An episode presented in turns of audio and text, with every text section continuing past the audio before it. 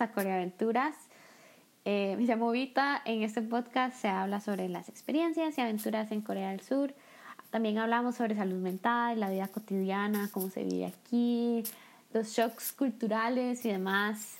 Bueno, quisiera comenzar con que, bueno, he estado recuperándome muchísimo con mi salud mental, eh, creciendo muchísimo en diferentes aspectos de mi vida y por eso no seguí el podcast cuando, cuando lo comencé, pero ahora siento que estoy en un momento de mi vida en el cual puedo seguir el proyecto y me siento súper motivada y me siento muy contenta y he vivido mucho más cosas aquí que les puedo contar y puedo hacer más comparaciones y hablar un poco más sobre la experiencia que es vivir acá como una persona que viene del otro lado del mundo literalmente. Pero bueno, en el episodio de hoy vamos a hablar sobre los shocks culturales y vamos a hablar como en general, en específico como de tres shocks culturales y bueno, más adelante en el podcast vamos a seguir hablando sobre más shocks culturales en específico. Ok, hablemos sobre transporte público. Bueno, comencemos con el hecho de que en Latinoamérica sabemos que el transporte público es súper, hiper, mega ruidoso porque el conductor va con la música a full, ¿verdad? O la gente va gritándole al conductor así como, ¡eh, para! O la gente va hablando por teléfono súper duro, ¿verdad? Eh, realmente eso es algo que, que he visto mucho en los países de Latinoamérica, no solo en Costa Rica, y me parece sumamente, bueno, como vacilón el hecho de que, de que seamos tantos países en Latinoamérica que pasa tan, tan seguido, ¿verdad? Bueno, pero les cuento que aquí en Corea no es así, para nada es así, la gente no habla, la gente en su mundo, o sea, hay veces que sí se suben hablando, pero como que hablan súper así como, así como así, ¿verdad? este, y realmente cuando uno va hablando, también la gente se le queda viendo así como, hey, cállese. O sea, he visto más como en por donde yo vivo que más que todo la gente de mi edad ya como que anda hablando por teléfono en, el bus y nadie les dice nada. Por eso yo también he tomado a veces la libertad de hablar en bus o en el metro porque yo he visto más gente ahora, este, más que todo joven, hablar por teléfono en los, en los subways y, y también en el, en el bus. Pero no es así como que muy común, la verdad. Y a veces cuando uno va hablando así, se la, gente, la gente se la queda viendo súper intenso, como que lo quieren matar a uno con una mirada. Algo también es como interesante de que algunos conductores sí van con música, digamos, en los buses, pero es una música un poquito baja, no la tienen tan alta.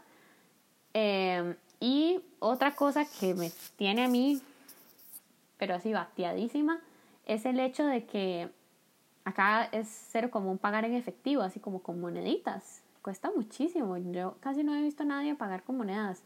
Lo que sí tienen acá es una tarjeta que se llama T-Money que sirven como para todo, para el metro, para el bus, para las estaciones grandes, incluso en las estaciones grandes de, de que van de una provincia a otra provincia, uno puede usar esa tarjeta para, para hacer compras, digamos. La vez pasada que yo fui a Busan, desde donde yo vivo, en la estación de Busan eh, fui a un restaurante y el restaurante tenía la opción de poder pagar con la tarjeta de Money. Y yo así como, bateadísima. Yo jamás esto funciona así. Pero bueno, funciona para todo. Entonces uno les pone dinero y funcionan súper bien.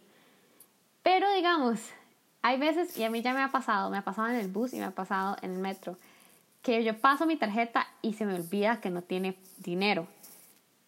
Y la vergüenza de la vida, ¿verdad? Porque me tengo que bajar o tengo que ir a algún lugar cerca a ponerle dinero y la gente a veces se le queda viendo así, así como, ¿es en serio?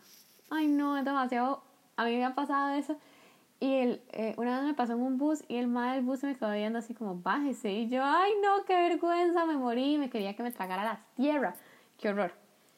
Pero bueno, ahí en el mismo en bus, ¿verdad? Yo creo que una de las cosas más chivas, más cool que he visto es que cuando uno se baja y va a ser como, como que va para otro bus, que va a tomar un bus extra para llegar a algún lugar, eh, a uno le hacen descuento. Entonces, digamos, vos vas en el bus, pasas la tarjeta de nuevo en el mismo bus y te hacen descuento cuando te montas en el siguiente bus.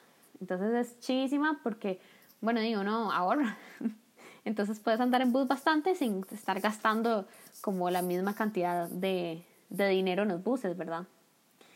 Y otra cosa que me ha pasado a mí muchísimo es que yo tengo la gran maña de decir gracias cuando yo me bajo del bus. O sea, es una maña, yo siento que es una maña. Yo siempre he tenido la maña de decir gracias cuando me bajo del bus. Pero aquí no, la gente no hace eso. Y ya me ha pasado varias veces que yo lo hago así como por pura inercia y los conductores son así como, madre, ya bájese, no me importa. O sea, y yo quedo como estúpida siempre, ¿verdad? Pero bueno, eso es como una parte del transporte público, ¿verdad? Y yo creo que en Costa Rica y en general en Latinoamérica, o por lo menos en Centroamérica, eh, para los buses de diferentes formas, digamos, uno se, va, uno se va a bajar en diferentes formas, uno le puede decir este, al conductor así como, hey, ¿me puede bajar aquí? O este, parada o algo así. Pero acá, si uno no presiona el botón, no paran. O sea, sí, no paran. Una vez me pasó que yo le dije al señor así como, hey, yo necesito bajarme aquí. Y Dino paró y me hace, usted no presionó el botón, no voy a parar. Y yo, y comenzó a gritarme en coreano y no le entendí nada, pero yo nada más me quería morir. Como siempre, porque, o sea, es que comenzó a gritarme y yo así como de mood de ansiedad social, entré así como de, de pasito a pasito a mi ansiedad social y yo dije, ay, sí, me voy a morir. Pero igual me bajé en la siguiente parada y tuve que tomar otro bus, pero bueno, todo, todo bien, aprendí mi lección. Bueno, hablemos sobre la ropa. Ay, no. Bueno, ¿qué les puedo decir yo? Creo que es común que todo el mundo sabe que Corea es un país realmente conservador.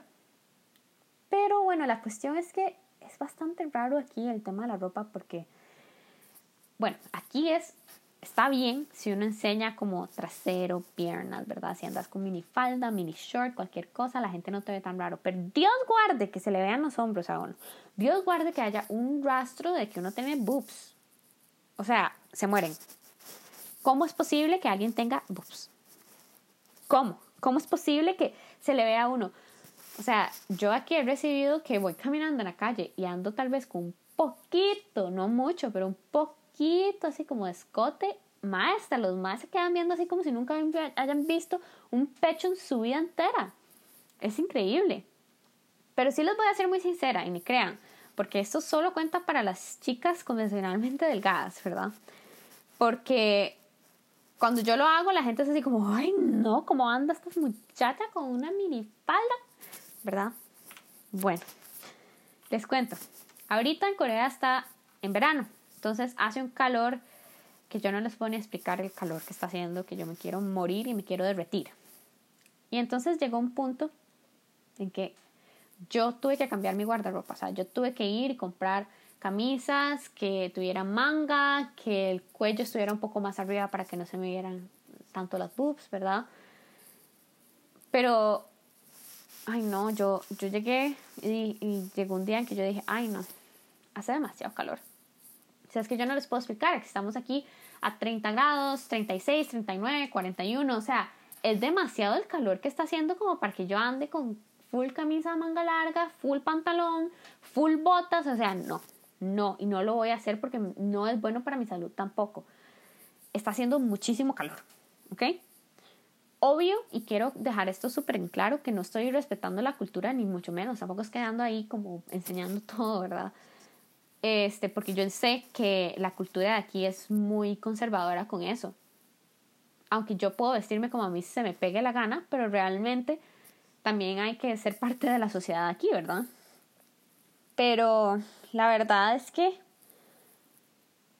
es con todas las mujeres, porque yo he visto que ha pasado también con las chicas coreanas que tal vez usan alguna camiseta de tirantes y los señores más que todos así como, pero ¿qué le pasa a esta muchacha, verdad? Pero bueno, sí es un shock porque bueno, en Latinoamérica y más que todo en Costa Rica, yo estaba muy acostumbrada a andar en tirantes y que nadie, o sea, que todo el mundo anda en tirantes y tienen calor. O sea, no, no es una gran cosa. Si uno tiene calor, puede andar en shorts. Si uno tiene calor, puede andar en tirantes. Puede andar con una camisa sin tirantes. O sea, es, eh, o sea, a ver, si hay un problema, sí, porque el acoso callejero está, existe. Pero uno puede usar, es más aceptado ¿verdad? Que uno pueda usar ese tipo de ropa. Aquí, aunque el acoso no sea tan directo así, el acoso callejero de que me griten en la calle alguna cosa fea, digamos, y asquerosa, las miradas valen más que mil palabras y la gente se le queda viendo a uno. O sea, se le pueden quedar viendo a uno una buena media hora y es súper incómodo. Y sí les voy a ser sincera, porque quiero que esto quede muy claro. Porque muchas personas tal vez no saben o quieren pensar que es diferente. Yo, la verdad, siendo muy honesta, sí quise pensar en algún punto que era diferente, pero lastimosamente no lo es. O sea, ser plus size en Corea sí es raro a veces. La gente sí se ha burlado de mí. Me ha pasado en que en el metro me monto y hay unas chiquillas de colegio que se están burlando de mi cuerpo. Creen que uno no entiende, pero uno entiende, madre. Pero bueno, se está tratando también como de cambiar eso porque Corea se está dando cuenta, se está dando cuenta que la, cultura de la dieta aquí, que es sumamente fuerte, sumamente, o sea, está, uno la puede ver en todo lado, es realmente increíble en, en los metros, en cualquier lado, mira, vos vas caminando, todo es ver de peso, eh, dietas, vas a alguna farmacia, son este pastillas para perder peso, pastillas para aquí, pastillas para allá, la gente no come, las, las chicas más que todo con la cultura de los K-pop, del K-pop idol, que quieren ser como las chicas de aquí que son sumamente delgadas. Entonces, o sea, la cultura de dieta está en todo lado y se está volviendo sumamente tóxico. Lo bueno es que la gente de generaciones nuevas, como nuestras generaciones, se está dando cuenta que eso no está bien y entonces se está tratando de cambiar eso. Pero les voy a también ser sincera con otra cosa, o sea, si uno tiene algún problema físico, tristemente, siempre relacionado con el peso. Siempre te van a decir, ay no, es que mira, es porque estás gorda, porque estás gordo, porque estás gorde, ¿ok? Y si les voy a ser muy sinceras otra vez, y se los digo porque sí quiero que, que entiendan la sinceridad del asunto.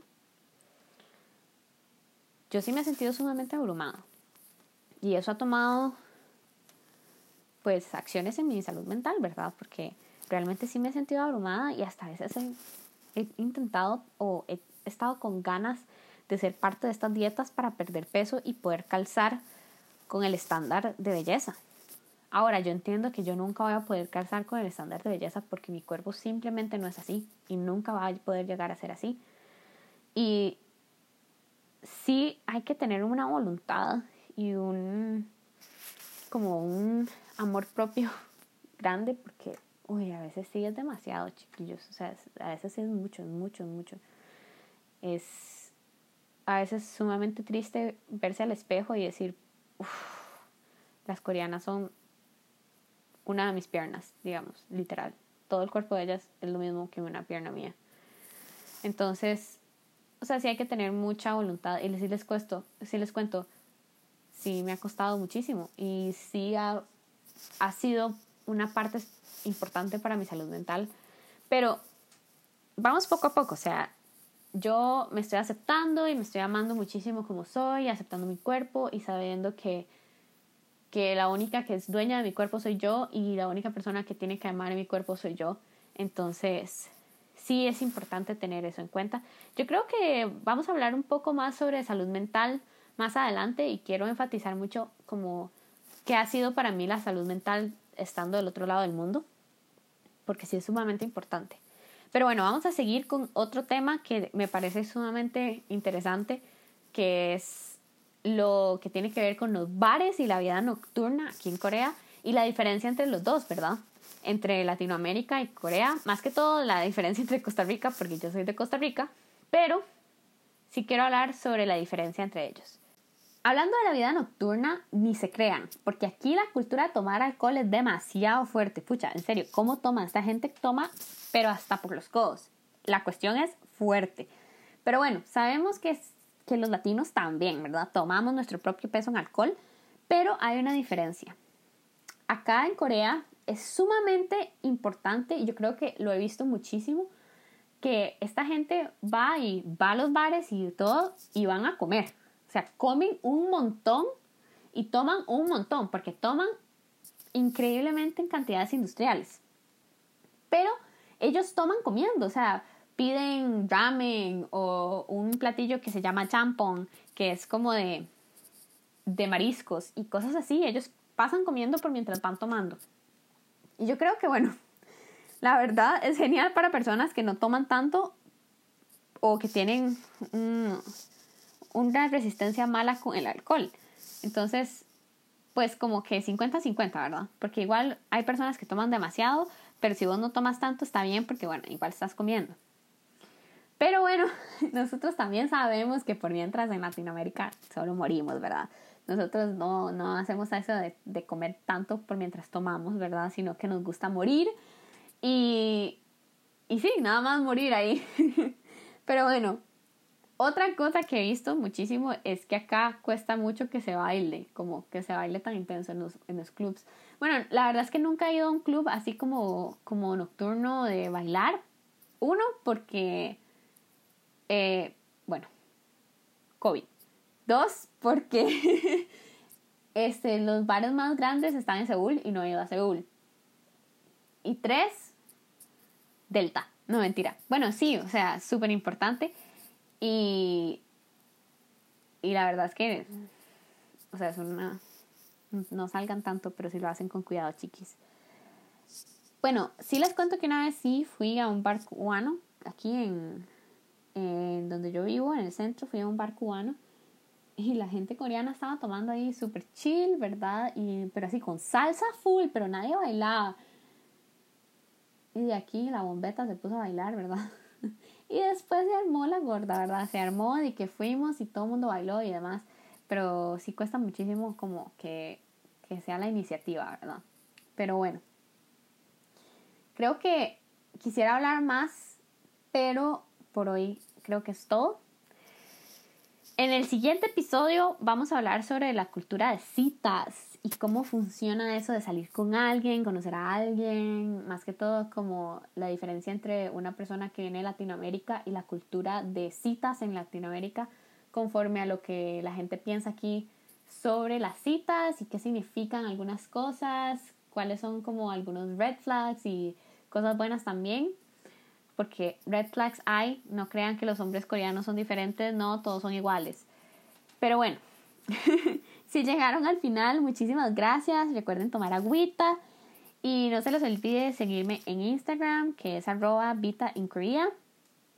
Y nos estamos escuchando la otra semana, así que los escucho. Bye.